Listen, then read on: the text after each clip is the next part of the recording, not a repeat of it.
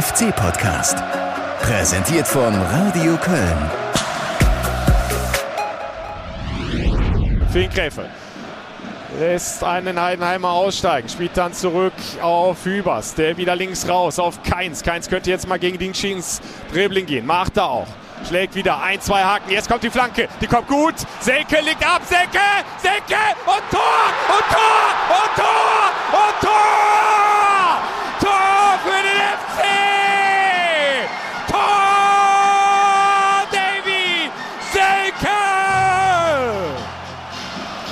zieht rein in den Strafraum, wird aber abgelaufen von Carstensen, der in Schwierigkeiten mit dem missglückten Klärungsversuch ins Tor aus. Das heißt, es gibt die vierte Ecke, diesmal von der linken Seite für die Heidenheimer, die jetzt Druck machen seit ihrer dicksten Chance in diesem Spiel seit der 51. Minute, die Carstensen unfreiwillig vorgelegt hat.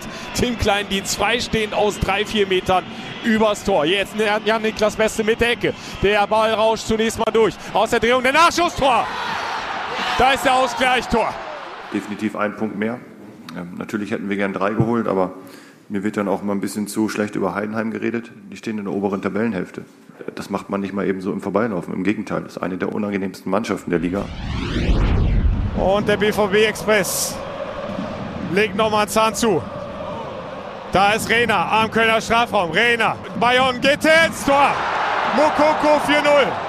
Natürlich ein verdienter Sieg für Dortmund. Ähm, waren uns vor allem in der Kernkompetenz, Effizienz, Fußball ist ein Ergebnissport brutal überlegen und dementsprechend dann das Ergebnis mit 0 zu 4 an der Anzeigetafel.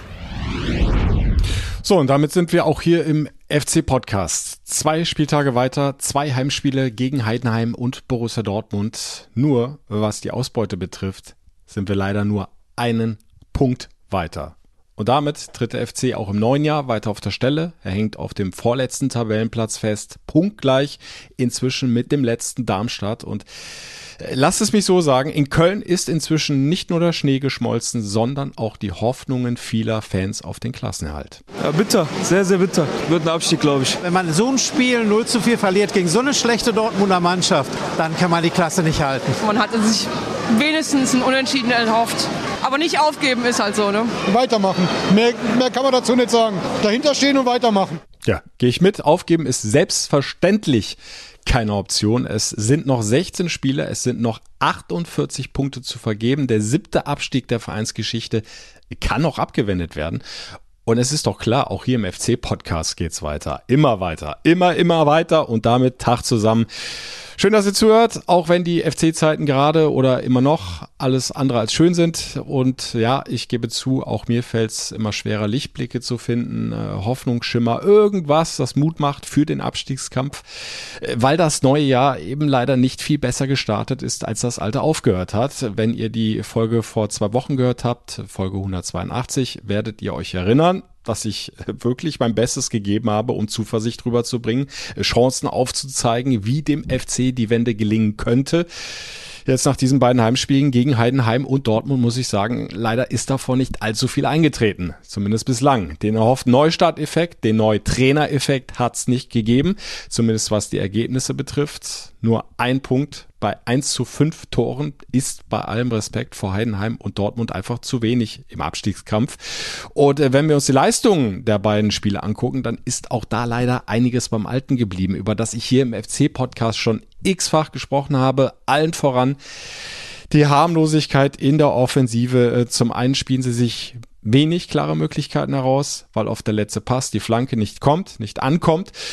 Und die wenigen Chancen, die sie dann haben, die nutzen sie zu selten. Und auf der anderen Seite hat der FC wieder mal viel zu leichte Gegentore kassiert, denen dann oft auch individuelle Fehler vorausgegangen sind, was dann einfach super ärgerlich ist, weil sich der FC immer und immer wieder um einen möglichen Lohn bringt. Denn das steht ja auch nach diesen beiden ersten Spielen unter dem neuen Trainer Timo Schulz. Da waren sowohl gegen Heidenheim als auch gegen den BVB richtig gute Phasen, richtig guter Fußball zu sehen.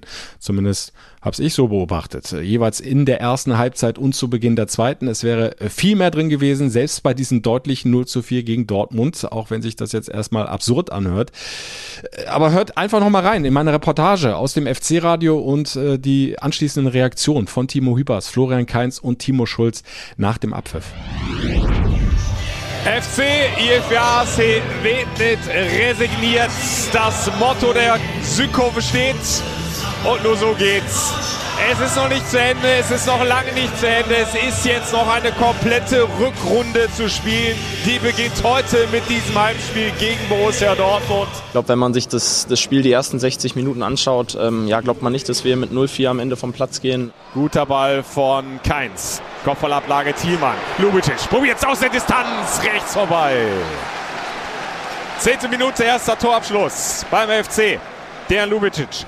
Zwölfte Spielminute. Beide Arme gehen hoch, Brand läuft an, Ball kommt flach rein an den Elfmeterpunkt. Da kommt das Schusstor.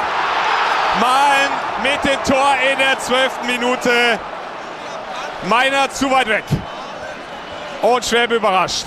Ja, nichtsdestotrotz haben wir auch, glaube ich, in der ersten Halbzeit, auch wenn da noch nicht die dicken Chancen dabei waren, ja, einen guten, guten Ballbesitz gespielt, haben die Dortmunder viel in ihrer eigenen Hälfte beschäftigt. Ja, aus dem Spiel heraus hat Dortmund im Grunde noch nichts gehabt vorne.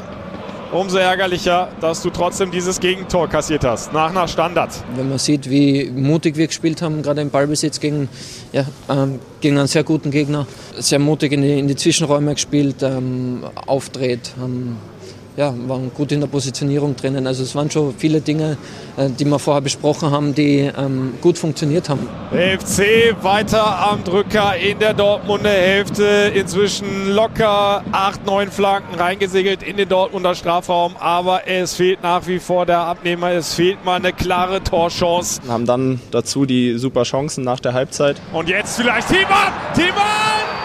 Und gehalten Kobel über den Nachschuss aus dem Netz. Thiemann! Oh, die Riesenchance zum 1 zu 1. Und das erinnert ans Heimspiel gegen Heidenheim. Da hatte Meiner gleich in der 46. das 2-0 auf dem Fuß. Und jetzt hier nach diesem Steckpass in den Lauf von Thiemann die Riesenchance. Aber Kobel irgendwie noch mit einer Hand dran. Hält den natürlich klasse. Thiemann lässt das 1 zu 1 liegen. Aber sie gehen sofort wieder auf den zweiten Ball. Thiemann ins Zentrum auf Keins. Keins schiebt an. Links Meiner, immer noch Keins. Wird gefault von Schlotterbeck. Vorteil laufen lassen. Meiner auf. Und dann der Nachschuss. Carsten trifft den Ball nicht. Und Dortmund klärt den Seiten aus. Waren schon viele Sachen dabei, die, die gut waren. Ähm, aber auch viele Sachen, wo wir uns einfach cleverer in, in Kampf um den Klassenhalt anstellen müssen. Sie müssen natürlich auch hinten aufpassen, öffnen Ball diagonal in den Fuß von Malen, der ist schon an der Strafraumgrenze angekommen. Bleibt dann zunächst mal hängen bei Finkgräfe, bekommt den zweiten Ball, legt ab für Sabitzer, 25 Meter, zentrale Position, quer gelegt auf Marzen, der links raus auf Sancho. Sancho vorbei an Chabot, Sancho drin im Strafraum. Sancho vorbei an Carstensen, fällt Sancho und es gibt Elfmeter.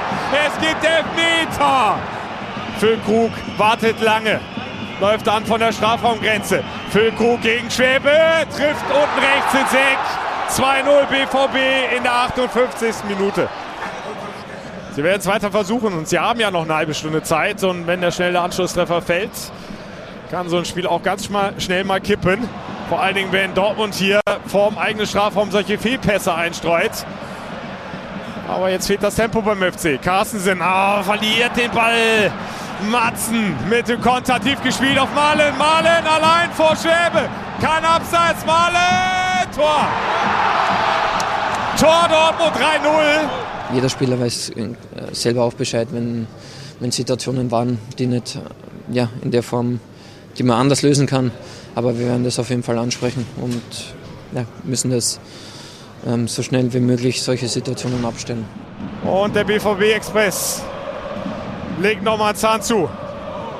Da ist Rena am Kölner Strafraum. Rena, Mu Bayern geht ins Tor. Mukoko 4-0. Natürlich ein verdienter Sieg für Dortmund. Ähm, waren uns vor allem in der Kernkompetenz, Effizienz, Fußball ist ein Ergebnissport brutal überlegen.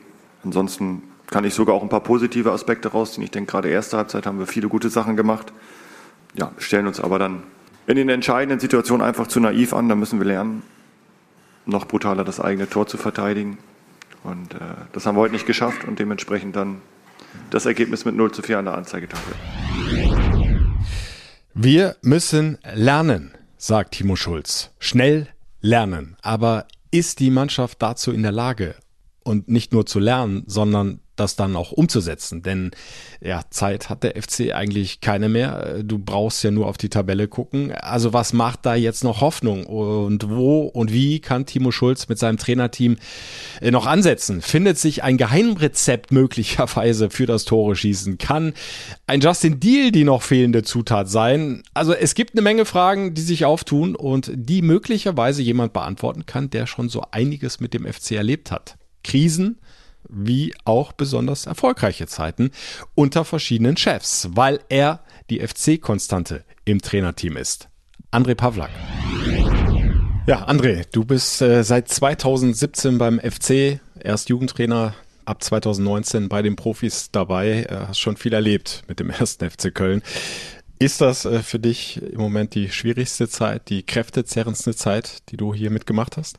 Würde ich nicht unbedingt sagen, weil wir hatten ja schon mal eine ähnliche Phase damals nach dem äh, Weggang von Arim Bayerlotzer und als Markus Gisdol kam, waren, waren wir in einer ähnlichen Situation wie jetzt. Von daher würde ich sagen, kenne ich das zumindest auch im Profibereich und natürlich erst recht aus dem Bereich der U21, ähm, wo es noch deutlich schlechter war im Winter als jetzt gerade. Mhm. Von daher, ich sage mal, seitdem ich in Köln bin, ähm, habe ich diese Situation schon öfter erlebt und gerade auch bei den Profis auch dann äh, mit der Rettung mit unter Markus Gisdol, mit der Relegation mit Friedhelm Funkel waren ja schon mal vergleichbare Situationen so wie jetzt und von daher ist mir die Situation nicht völlig neu. Du sitzt mir gegenüber auch noch mit einem Lächeln, aber das das, das zerrt schon, oder? Diese Saison. Äh, es ist so viel gegen den FC gelaufen. Da kommt noch das Kassurteil dazu, also noch viele Nebenbaustellen. Ja, das ist natürlich richtig brutal. Also, das muss man schon sagen, was so von Saisonstart bis jetzt alles so gelaufen ist oder was auch teilweise gegen uns gelaufen ist, wenn wir mit, mit dem ersten Spieltag in Dortmund anfangen, wo wir sehr, sehr unglücklich in der 89. Minute 1 verloren haben und auch danach gute Spiele gegen Mannschaften gemacht haben, die aus dem oberen Drittel sind. Es hat nicht gereicht, äh, oftmals, oftmals war der Pfosten im Weg oder wir uns dann selber haben uns im Weg gestanden und äh, ja, bis zum Weggang von Steffen, René und Uwe und natürlich dem Kassurteil äh, bis zu jetzt. Das ist schon, äh, ja, man hätte, würde fast sagen, reicht für ein Trainerleben, was wir so erlebt haben in dieser Saison. Aber ja, natürlich ist das hart und, und natürlich zerrt das auch an den Kräften, das ist ja klar. Ähm, das, das lässt ja keinen noch kalt. Vor allen Dingen, wenn man so lange da ist, äh, wie ich auch, ist das natürlich schon noch richtig bitter. Ist das auf der anderen Seite irgendwie typisch FC? Also dieser Verein schafft es, äh, so viel in eine Saison oder in ein Halbjahr, muss man ja fast sagen, zu packen, wofür andere Clubs äh, Jahre brauchen. Ich würde vielleicht eher sagen, ein bisschen Sarkasmus betrachtet. Ja, ich würde vielleicht eher sagen, typisch Traditionsverein. Also wir können ja auch in, in andere Traditionsvereine gucken, wo es ähnlich äh, turbulent zugeht wie auch beim FC. Und ich glaube, das ist so typisch äh, Traditionsvereine, aber auch, das macht auch diese Vereine aus, dass es nie immer nur so in eine Richtung geht, sondern es ist ja oft von Himmel hoch jauchzend bis zu Tode betrübt. Und jetzt sind wir gerade wieder in der anderen Richtung. Vor, vor anderthalb Jahren haben wir noch Europapokal gespielt. Ähm, ja, ich denke auch, wenn man nach Schalke guckt, aber auch selbst in Dortmund ist es ja nicht ruhig, obwohl sie mhm. Erfolge mhm. haben. HSV und so weiter. Es ist einfach normal und von daher sicherlich auch typisch FC, aber ich sage auch typisch Traditionsverein. Ich kann mich noch gut an die äh, Stimmung im, auch im Trainingslager im Sommer erinnern, Maria Alm. Äh, also da war, das war sehr, sehr positiv beim FC und ich glaube, die Überzeugung war auch groß, dass man auch in dieser Saison wieder die Ziele erreichen kann. Äh, wie überrascht bist du, dass es dann wirklich jetzt so komplett in die andere Richtung gegangen, gegangen ist? Ja, schon ein Stück weit überrascht, wobei wir immer gesagt haben, dass es, äh, dass es schwer ist und, und ähm, dass wir in dieser Saison sicherlich alleine durch den Weggang von Jonas Hector und Elias Giri nochmal zwei Leistungsträger verloren haben. Wenn man auf die letzten Jahre guckt, was wir alles an, an Leistungsträgern und Stammspielern verloren haben, war das schon klar, dass die Saison sicherlich nochmal schwieriger wird als auch die letzte. Ähm, das war uns schon bewusst und trotzdem wie gesagt, der Start war an sich von den Leistungen ja sehr gut und die Ergebnisse haben nicht gepasst. Da hat man eigentlich schon gesehen, was wir hätten erreichen können, wenn wir dort mal getroffen hätten. Aber es ist ja viel so im Konjunktiv. Aber ähm, deswegen, jetzt sind wir schon natürlich ein bisschen ein Stück weit auch überrascht, dass es so negativ gelaufen ist. Weil ich glaube auch, dass die Qualität, und ich bin auch zu 100 Prozent davon überzeugt, dass die Qualität im Kader da sein muss, um diese Liga halten zu können. Ne? Das ist natürlich jetzt schwierig und jetzt kommt natürlich viel der Kopf dazu und das Selbstvertrauen ist flöten gegangen. Das müssen wir uns jetzt Stück für Stück erarbeiten und das geht am besten über kleine Erfolgserlebnisse, mhm. sei es ein gewonnener Zweikampf, eine herausgeholte Ecke, ein Tor, ein Punkt, ein Sieg. Ähm, das müssen wir uns jetzt wieder hart erarbeiten und ähm, das ist nicht so einfach, aber wie gesagt, meine Erfahrung hat ja gezeigt und ich habe es erlebt, dass es möglich ist. Ja, also ich höre draus, du bist weiter positiv, aber dieser Neujahrseffekt, den ihr euch sicherlich oft habt, auch dieser Neutrainer-Effekt, der ist ja jetzt erstmal leider nicht eingetreten nach den ersten beiden Spielen gegen Heidenheim und äh, Dortmund. Was macht dich da trotzdem zuversichtlich, dass ihr noch wieder ja, rechtzeitig in die Spur kommt? Sehen wir natürlich ein bisschen differenzierter. Klar, von den Ergebnissen her gebe ich dir recht. 1-1 ähm, zu Hause gegen Heidenheim, das ist natürlich für viele immer so, reicht nicht, aber ich meine, man mhm. hat jetzt ja gesehen, was Heidenheim jetzt auch gegen Wolfsburg zu Hause gespielt hat oder zu was sie imstande sind äh, zu leisten in der gesamten Saison. Von daher fand ich uns äh, spielerisch und auch gegen Dortmund schon wieder ein, ein deutlich Stück sicherer, auch mhm. besser.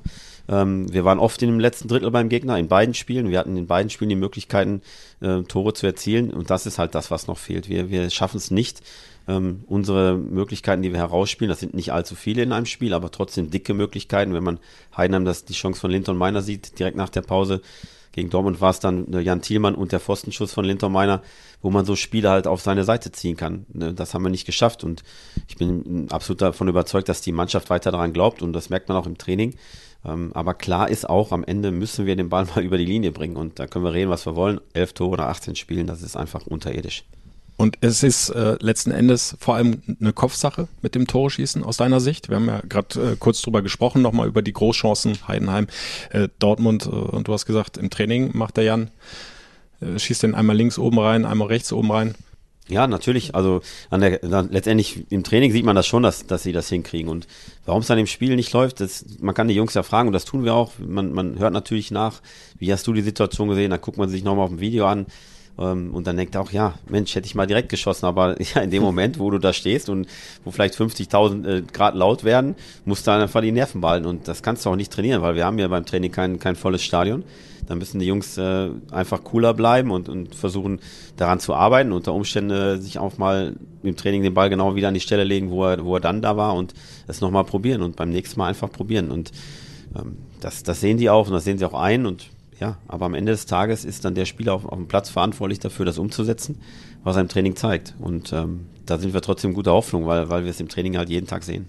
Und äh, Timo Schulz hat nach dem Testspiel gegen Bochum äh, die Kölner Trainerlegende Christoph Dauben auch äh, bemüht, ne? die, die Staubsauger-Mentalität aufbeschworen, sage ich mal, oder den Biber, der beharrlich am, am Baumstamm nagt und irgendwann fällt dann der Baum. Ist das so im Moment das, was ihr den Jungs mit auf den Weg gebt? Immer weiter probieren, immer wieder drauf auf die Kiste? Ja, natürlich. Es nutzt ja auch nichts anderes. Also wir können denen jetzt nicht die weiße Fahne essen, weil wir haben noch 16 Spieler, ja. also 48 Punkte zu holen und ähm, natürlich, und ich kenne das ja gerade auch aus den zwei Jahren bei der U21, da haben wir ja noch schlechter dargestanden im Winter und haben wir auch die kleinen Erfolge gefeiert und dann den einen Punkt hier mal mitgenommen und den einen Punkt da und plötzlich war es mal irgendwie ein glücklicher Sieg. Und ähm, das, daran müssen wir weiter fest glauben und das tun wir auch. Und deswegen, ähm, ja, die, diese Biber-Mentalität oder ich habe es immer Eichhörnchen-Mentalität mhm. genannt, so diese Punkte sammeln, ähm, daran sollen wir festhalten. Also du hast die Überzeugung, dass ihr die Kurve bekommt. Ähm, Steffen Baumgart hatte sie nicht mehr zumindest nicht mehr zu 100 Prozent gehabt. Es ist zur Trennung gekommen äh, zum Ende des Jahres nach dem Unionsspiel. Wie hart hat dich persönlich diese Trennung getroffen? Ihr hattet ja ein gutes Verhältnis im Trainerteam, im Callcenter. Ähm, das hast du auch immer wieder in den Interviews, die wir beide mal geführt haben, äh, erzählt. Sehr muss ich ehrlicherweise sagen, sehr, weil wir nicht nur sportlich äh, auf der Arbeit eng zusammen waren, sondern auch alle sehr viel privat unternommen haben, uns getroffen haben, auch private Dinge uns immer wieder erzählt haben. Ähm, wir haben sehr viel gemeinsam erlebt, natürlich auch beim FC sportlich, aber auch außerhalb des Platzes und äh, zweieinhalb Jahre, muss man schon sagen, habe ich äh, sehr genossen unter Steffen und auch mit mhm. René und mit Uwe. Ähm, wir hatten ein überragendes Verhältnis und ähm, deswegen tat das in dem Moment extrem weh. Ähm, muss man schon sagen, müssen wir uns schon ein bisschen sammeln danach wieder, aber wir haben jetzt mit, mit Timo einen, der, der auch ähnlich wie Steffen auch sehr, sehr kommunikativ ist, äh, sehr auf die Gruppe eingeht, sehr auf, äh, achtet, darauf achtet, dass es dem Staff und dem Trainerteam gut geht. Von daher ist es schon, ist schon gut. Aber klar ist auch, wenn drei Leute fehlen aus dem äh, berüchtigten Callcenter, dann ist das natürlich schon erstmal eine bittere Nummer. War das denn auch ein Punkt, wo du dann gesagt hast, äh, jetzt muss ich mal selber äh, kurz äh, mir alles durch den Kopf gehen lassen? Ich brauche ein bisschen Bedenkzeit, um zu gucken, wie es mit mir hier weitergeht? Ja, natürlich. Aber wir waren auch direkt äh, mit der Familie, war ich im Urlaub. Mhm. Und ähm, dann haben wir ein paar Tage Zeit gehabt. Es war dann noch ein paar Tage ruhig vom FC oder von der Seite vom FC, so dass, dass ich natürlich mir Gedanken machen konnte, was, was passiert jetzt und was, wenn wir Gespräche haben, wie gehe ich da rein? Ähm, aber nach der ersten Enttäuschung, ja, für mich klar, ich habe noch äh, einen längeren Vertrag und ähm, ich bin jetzt auch sieben Jahre hier. Ich habe viel erlebt hier. Für mich ist das ja auch nicht irgendwie ein Verein, wo man dann einfach sagt, ich höre jetzt einfach mal auf. Mhm. Ähm, A, möchte ich das nicht, weil das ist auch nicht mein, mein Naturell. Ich bin dann eher auch, ich kämpfe dann weiter und versuche, das, dass wir alles äh, machen, dass wir es schaffen können, wie in den letzten Jahren auch. Und ähm, deswegen war es dann relativ schnell klar, wenn, wenn der Verein das wünscht, dass es hier weitergeht, dann, dann bin ich dabei und dann, dann versuche ich das äh, Schiff auch wieder in die richtige Richtung zu drehen. Jetzt mit Timo Schulz zusammen, äh, du hast schon gesagt, er ist auch ein kommunikativer Typ. Ähm, lass uns mal ein bisschen dran teilhaben. Wie hast du so die ersten drei Wochen, sind es jetzt ungefähr, der Zusammenarbeit erlebt mit Timo Schulz? Das ist extrem intensiv und lang. Mhm. Äh, die Tage sind sehr lang, das muss man schon sagen, aber das ist natürlich auch richtig, weil wir haben einiges aufzuarbeiten und ähm, ja, was Timo, was Timo macht, ähm, ist schon ein bisschen anders vom Ansatz her und das, das müssen wir natürlich auch erstmal verinnerlichen. Also das geht ja dann, wie gesagt, wir haben jetzt ja im 4-4-2 gespielt, sehr viel. Ähm, auch die, die Sechser ein bisschen näher an die eigene Kette rangeholt und so weiter, dass die Spieleröffnung wieder etwas anders mhm. aussieht und auch die Spielfortsetzung anders aussieht. Da arbeitet er sehr akribisch dran. Wir arbeiten sehr viel mit Video, ähm, auch aus dem Training heraus. Das dauert natürlich alles ein bisschen länger jetzt, weil, weil wir Co-Trainer auch äh, angehalten sind, dann da mitzuschneiden. Und das macht nicht nur die Analystenabteilung, sondern auch wir. Und dadurch, dass wir nur noch zu zweit sind, in Anführungsstrichen, und nicht mehr mit drei Co-Trainern, fällt natürlich da ein bisschen mehr Arbeit an. Aber es macht Spaß. Ähm, ich, ich glaube, auch auf dem Trainingsplatz sieht man das auch, dass wir gut trainieren und dass wir gute Übungen haben. Und ähm, ich glaube auch, dass man das in den Spielen gesehen hat, dass der Ansatz jetzt da ist und jetzt muss es halt weitergehen. Nicht nur über herausspielen, sondern auch Spiele im letzten Drittel bis hin zum Torerfolg. Aber es macht Spaß. Und, oh, trotz der ganzen langen Tage, muss ich sagen, äh, ist es äh, wirklich eine gute Erfahrung. Kanntest du ihn schon vorher? Hattet ihr schon mal Berührungspunkte irgendwann mal in der Trainerkarriere? Nein, ich, ich kannte ihn eigentlich nur aus dem Fernsehen ja. von den Interviews von St. Pauli. Okay.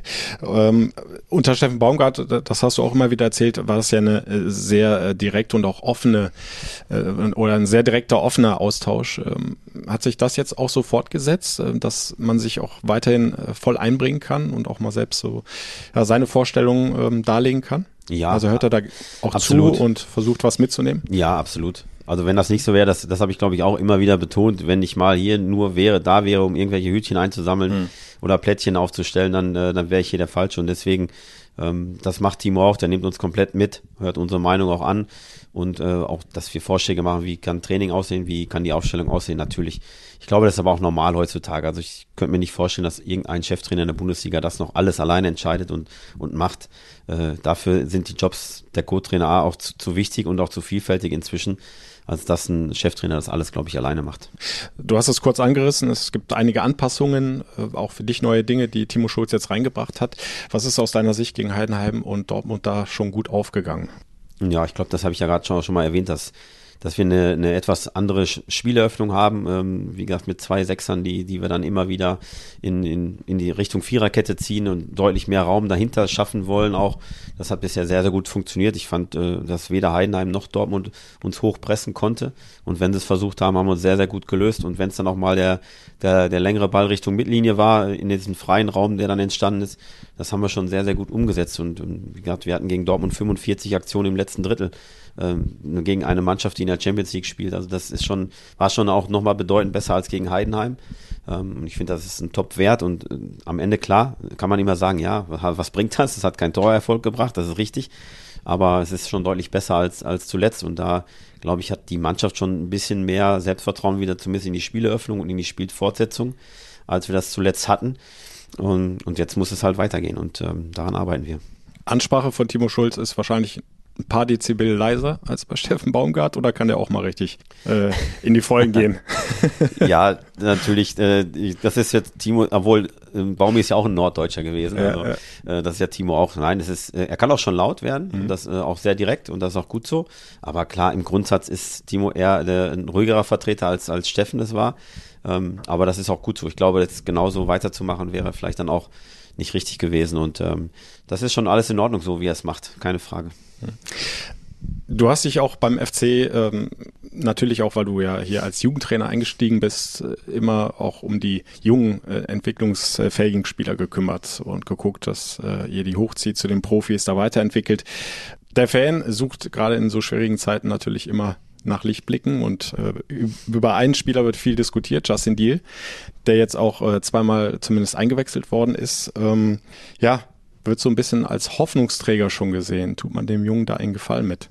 Nun ja, wir haben ihn ja erstmal ein halbes Jahr in der, in der Regionalliga äh, sich entwickeln lassen und in Ruhe und ich fand das auch genau richtig. Also das ist, und jetzt, ich finde auch an Justin sieht man, dass das der richtige Weg war. Er konnte sich ein halbes Jahr im, im Männerfußball beweisen, in Ruhe, ohne den großen medialen Druck, äh, hat dort zwölf Tore geschossen, ich glaube zehn Vorlagen. Mhm. Ähm, das hat, er hat sich körperlich weiterentwickeln können, so dass er jetzt durchaus ein Spieler ist, der sich, der uns weiterhelfen kann. Ähm, keine Frage. Und deswegen war das auch richtig und wichtig und ich glaube, das habe ich in vorigen äh, Interviews mit dir auch schon mal gesagt. Ich, ich finde diese U21-Entwicklung für junge Spieler extrem wichtig mhm. und man sieht das immer wieder über Matthias Ohlesen, Florian Dietz, alle, die wir über diese zweite Mannschaft auch gezogen haben, dann irgendwann, weil sie halt im Männerfußball schon angekommen sind, können dann auch sofort helfen. Und deswegen glaube ich auch, dass Justin mit seinen Fähigkeiten, die, die unbeschritten hervorragend sind. Der hat diese, diese Momente, die, die, die du nicht auch nicht erlernen kannst, mhm. kann er uns jetzt helfen. Und ich, ich glaube nicht, dass er das am Anfang der Saison schon hätte machen können. Uh, unabhängig davon, wie man da mit ihm jetzt äh, vorgegangen ist. Er, jetzt ist er so weit, wo man auch sagen kann, der kann für uns mal einen entscheidenden Moment haben. Ähm, und deswegen finde ich das jetzt auch, auch richtig und wichtig, dass man da Hoffnung hat. Ähm, deswegen fördern wir noch weiter und hoffen natürlich mal, dass er im Spiel diesen einen Moment hat, der uns dann so einen Dosenöffner macht. Ne? Wie geht er mit der Situation um, dass so viel über ihn gesprochen wird? Und da gibt es ja noch die ganzen Diskussionen, die im Hintergrund laufen. Bleibt er jetzt beim FC? Wechselt er den Verein? Äh, für so einen jungen Spieler ja auch nicht äh, gerade einfach, so eine Situation. Keine Frage, aber Justin, wenn man mit ihm alleine spricht, ist er komplett klar hm. und auch super. Mit ihm kannst du sehr gut arbeiten, ob wir es in Einzelgesprächen, Einzelvideos, sonstiges Einzeltraining. Justin ist total bemüht und auch lernwillig und, und lernfähig. Und wie gesagt, alles andere, was von außen auf ihn einprasselt, ähm, das, das blendet er zumindest im Training aus. Und ich glaube sowieso, dass ihm das das Ganze drumherum mehr, mehr schadet dann, äh, als ihm das hilft. Ähm, der soll jetzt in Ruhe hier Fußball spielen und das macht er gut und alles weitere äh, wird man dann sehen. Aber er selber äh, hat richtig Bock, das halbe Jahr hier zu spielen und was danach ist, glaube ich, weiß er selber noch nicht. Ähm, da muss man wahrscheinlich die andere Seite fragen. Und Timo Schulz hat äh, nach dem Heidenheim-Spiel gesagt, an Selbstvertrauen mangelt es ihm nicht. Auf, auf eine Reporterfrage, weil Justin Deal nach seiner Einwechslung dann auch gleich die Standards übernommen hat, Freistöße, Ecken und so weiter. Ist er schon nah dran jetzt auch an der Startelf?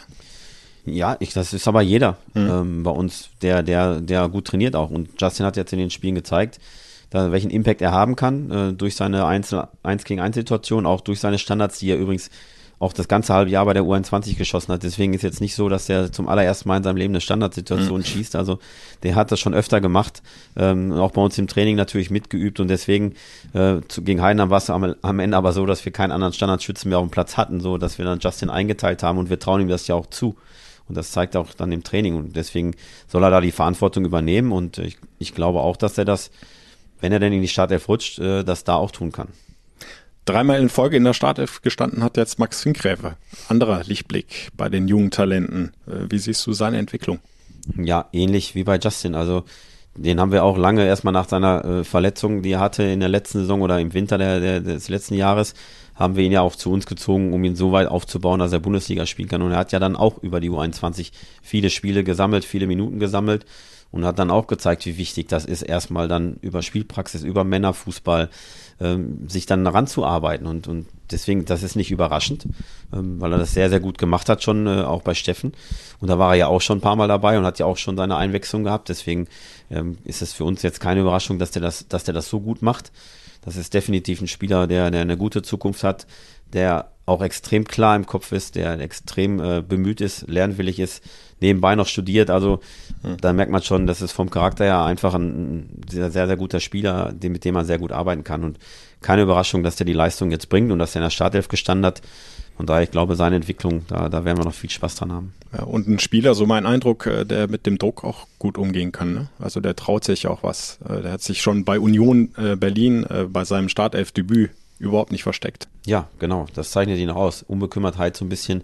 Der weiß, was er kann. Der, der, der weiß auch, dass er das, diesen Weg so nach innen, den er öfter mal wählt, dass er da, dass er da auch eine Stärke hat, dass er ein gutes Tempo hat, dass er einen sehr guten linken Fuß hat. Also der, der bringt schon eine ganze Menge mit und ähm, der soll sich die Unbekümmertheit auch ruhig mal bewahren.